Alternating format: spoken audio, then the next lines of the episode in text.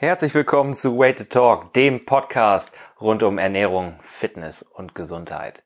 Ich bin Martin, Dekan und Coach der University of Gainesville. In den letzten zehn Jahren habe ich eine 180-Grad-Drehung hingelegt. Ich bin vom Müllschlucker zum Ernährungscoach geworden und habe es mir zum Ziel gemacht, gestressten Berufstätigen, Hobbysportlern und dem ganz normalen Familienmensch dabei zu helfen, gesünder, fitter und schlanker zu werden. Dieser Podcast hier ist da das richtige Mittel für, denn hier lade ich immer wieder neue Experten ein, die dir Einblicke in ihre Fachgebiete geben können und ich gebe dir in anderen Episoden meine Ideen, meine Meinung, meine Tipps mit auf den Weg. Heute soll es darum gehen, was für Tipps ich Anfängern geben kann, die mit Sport anfangen wollen. Also fünf Tipps für Sportanfänger. Also ich kann mich sehr gut dran erinnern an die Zeit, als ich selber angefangen habe mit Sport. Äh, ich bin damals ganz normal ins Fitnessstudio gegangen, nachdem ich jahrelang gar nichts gemacht habe und es hat mich wahnsinnig viel Überwindung gekostet. Ich hatte richtig Schiss dahin zu gehen, habe mir das tausendmal nochmal durch den Kopf gehen lassen und nachdem ich das Probetraining vereinbart hatte, war ich drauf und dran, das wieder zu canceln. Ich war sogar so weit, als ich durch die Tür kam ins Fitnessstudio rein und mich da nicht sofort jemand begrüßt hat, dass ich gedacht habe, okay, heute wohl nicht, lassen wir es sein, soll wohl nicht so sein. Ja, und ähm, wäre fast wieder rausgegangen, wenn mich die Trainerin nicht gerade noch abgepasst hätte. Also ich weiß noch genau, als wäre es gestern gewesen, wie nervös man sein kann, wie aufregend das sein kann, etwas auszuprobieren und wie blöd man sich vielleicht auch dabei vorkommen mag. Deswegen heute meine fünf Tipps, wie du damit umgehen kannst und was du da vielleicht für dich mitnehmen kannst, um mit der Situation besser umzugehen als ich. Zuerst steht natürlich erstmal an, was für ein Ziel hast du eigentlich? Warum willst du Sport machen? Ne? Das mag vielleicht ein bisschen langweilig, ein bisschen eintönig klingen, aber es ist natürlich ganz wichtig, sich das bewusst zu machen. Willst du Sport machen, weil du abnehmen musst? Und es ist eigentlich relativ egal, was du machst. Hauptsache, du nimmst ab, willst besser aussehen. Willst du vielleicht einen bestimmten, eine bestimmte Sportart verfolgen? Hast du äh, Läuferfreunde, die dich zum Laufen angestiftet haben und du hast gesagt, ja, äh, auf meiner Bucketlist, also bevor ich ins Gras, brei äh, Gras beiße, will ich auch nochmal einen Marathon gelaufen sein. Dann ist das natürlich was anderes, als wenn du sagst, ich will nur abnehmen. Oder willst du ähm, Muskeln aufbauen? Willst du super Fußballer werden? Willst du ähm, solider Tennisspieler werden. Also da gibt's ja viele Abstufungen, viele verschiedene Ziele und viele verschiedene Richtungen, in die das dann auch letztendlich gehen kann. Das ist ganz wichtig. Als ich damals äh, für mich den Entschluss gefasst hatte, dass ich mehr, dass ich Sport machen will, nicht mehr Sport, sondern überhaupt Sport machen möchte, ähm, stand für mich ganz klar auf der Agenda das Aussehen. Ich wollte besser aussehen. Ich hatte so einen richtigen Schmierbauch entwickelt ähm, und war da ziemlich schockiert von. Und für mich stand da ganz klar ganz über allem, alles klar, ich will besser aussehen, weil ich mehr Schlacht bei den Mädels haben will. So, kann man jetzt auch ganz ehrlich so sagen. Äh, alles andere wäre auch in die Tasche gelogen, wenn ich sagen, sagen würde, ah, das habe ich nur für mich gemacht und das kam ganz, von ganz tief innen und so. Nee, das Bullshit. Das kam später, dass ich das für mich mache oder nur noch für mich mache mittlerweile und nicht auf äußere Bestätigung hoffe. Aber am Anfang war ganz klar, dieses Unwohlsein, oh, ich weiß nicht, ob ich das T-Shirt ausziehen mag im Freibad oder so. Und, mh, hm, kein Wunder, dass du keinen Schlag bei Frauen hast, ne, so, so wie du aussiehst. Deswegen wollte ich besser aussehen. Deswegen wollte ich ähm, dementsprechend was an der Muskelmasse und auch am Körperfett tun. So. Wenn du also weißt, was du vorhast oder warum du etwas machen willst, was dein Ziel ist, dann kannst du da natürlich den nächsten Schritt gehen. Dann kannst du sagen, alles klar, was ist denn jetzt die effizienteste Maßnahme für dieses Ziel. Wenn du ein passabler Tennisspieler werden willst, dann wirst du wahrscheinlich zum Tennistrainer gehen. Wenn du auf der anderen Seite, ähm, so wie ich, besser aussehen willst, in dem Sinne, na, am Gesicht wollte ich nichts machen lassen, also war der Weg zum Chirurgen, obwohl das vielleicht nicht die schlechteste Idee wäre. Äh, ich habe halt ein Radiogesicht.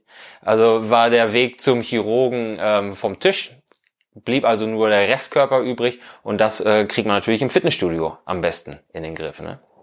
Ähm, das ist die andere Sache. Wenn du Läufer werden willst, suchst du dir einen Laufverein oder ähm, einen Lauftrainer. Also, das wichtig ist, du solltest dir einen Experten auf dem Gebiet suchen, der dich am schnellsten von Punkt A nach Punkt B bringen kann. Das sollte nicht so ein Rumgeeier werden. Ne?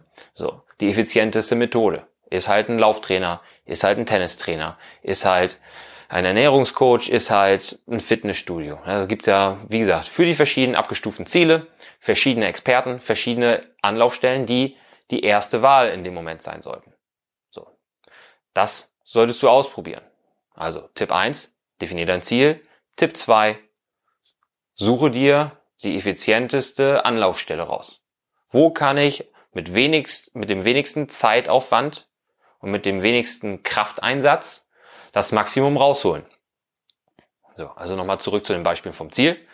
Wenn du sagst, ich möchte abnehmen, aber egal wie, ja, dann sind ähm, alle möglichen Lauf- oder Ausdauersportarten natürlich eine gute Wahl, weil du über die Dauer des Laufens natürlich auch wirklich viel Kalorien verbrennst. Im Fitnessstudio ähm, verbrennst du gegebenenfalls etwas weniger Kalorien ähm, pro Zeiteinheit, also wenn man Stunde um Stunde vergleicht, weil im Fitnessstudio, da bist du ja nicht eine Stunde komplett in Bewegung, verbrennst aber im Anschluss daran mehr Kalorien, während du im Anschluss an einen Dauerlauf praktisch direkt wieder auf das normale Level des Kalorienverbrauchs zurückfällt, bleibt es nach Kraftsport erhöht.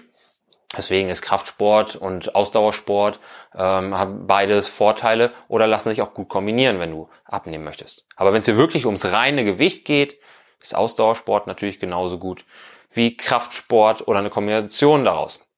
Wenn es dir aber ums Aussehen geht, dann ist das Fitnessstudio vielleicht der erste Anlaufpunkt. Ja. Mit dem typischen Bodybuilding, Fitness, wie auch immer man das nennen möchte.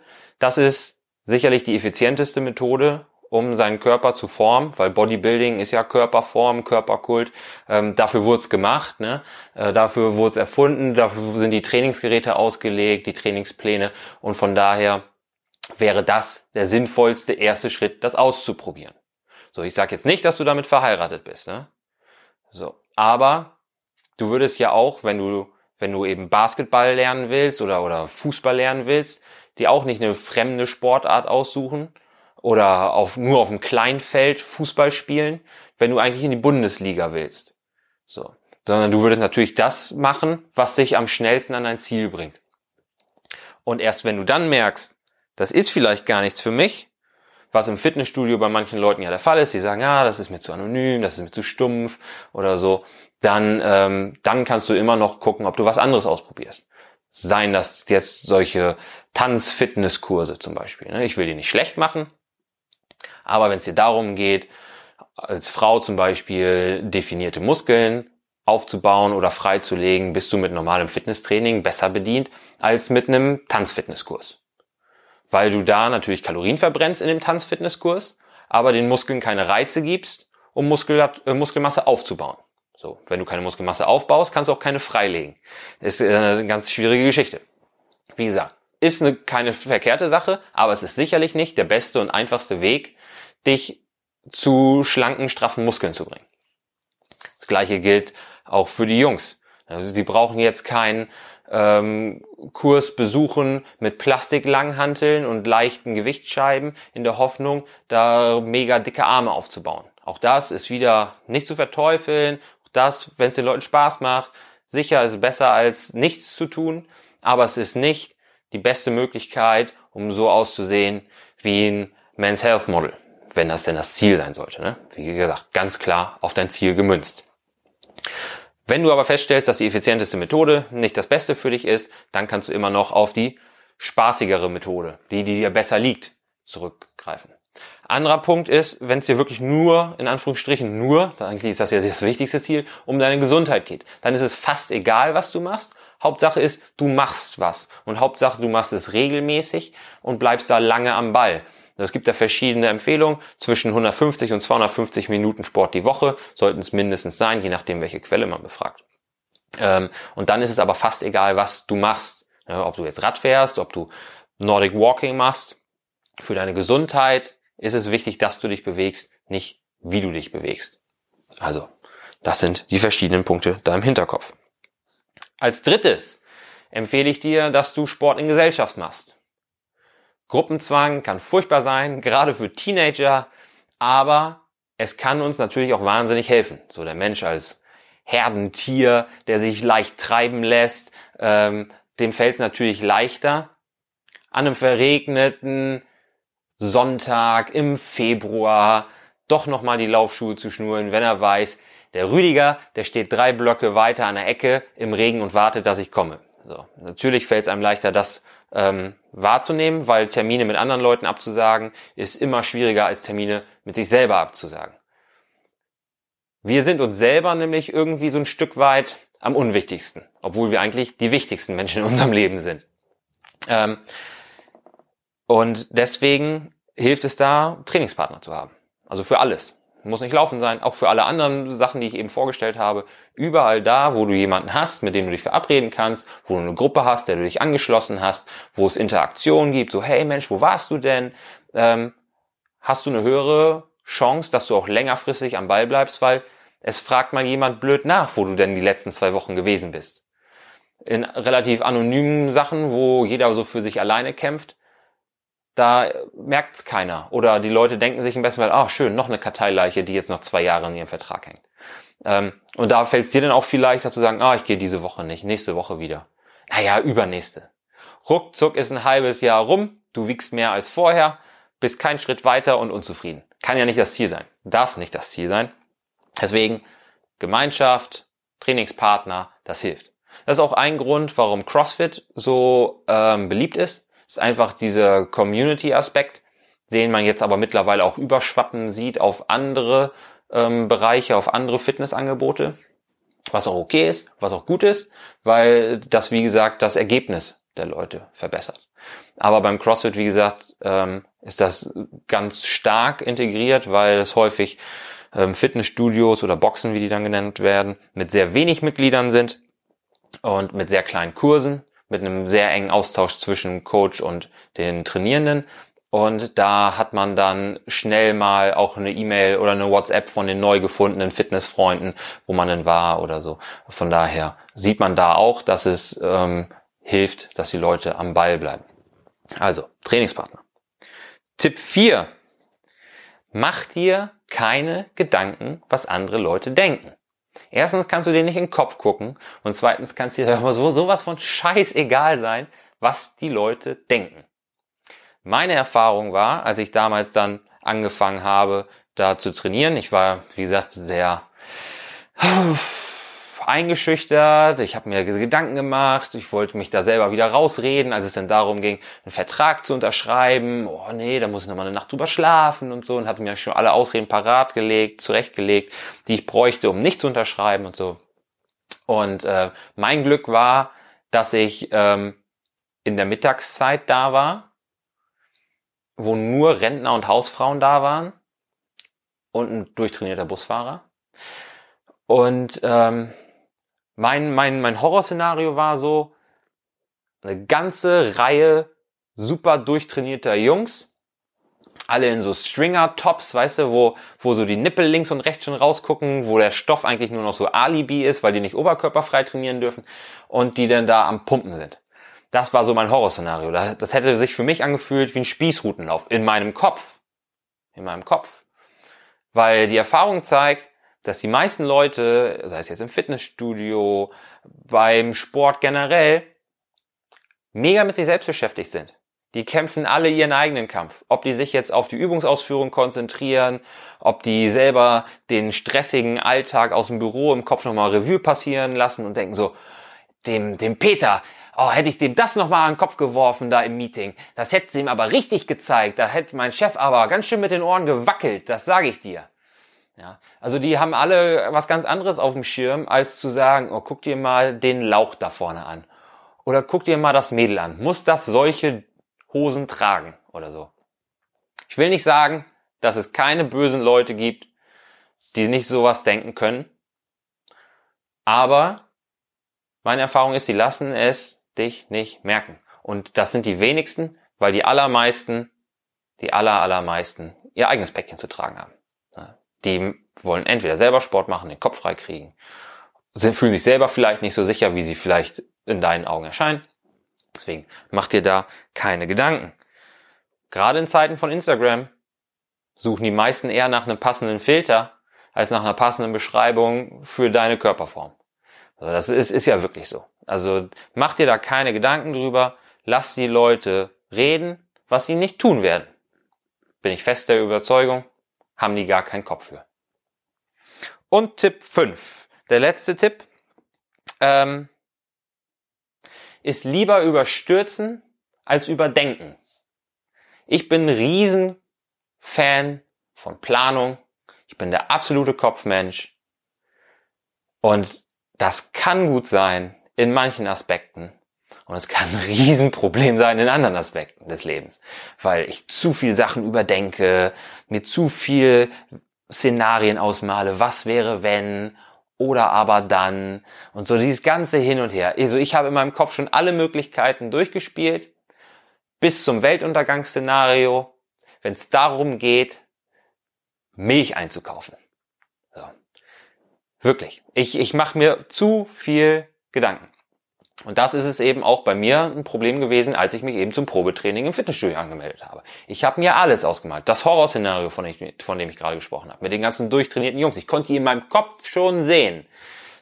Die hat da gar nicht gegeben, letztendlich.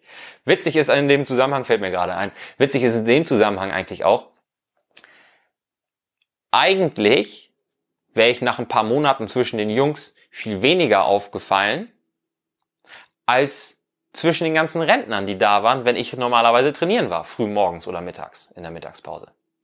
Da war ich nämlich, nämlich irgendwann der Komische, von, worauf ich dann sogar angesprochen worden bin. Als ich dann langsam stärker und muskulöser wurde und so.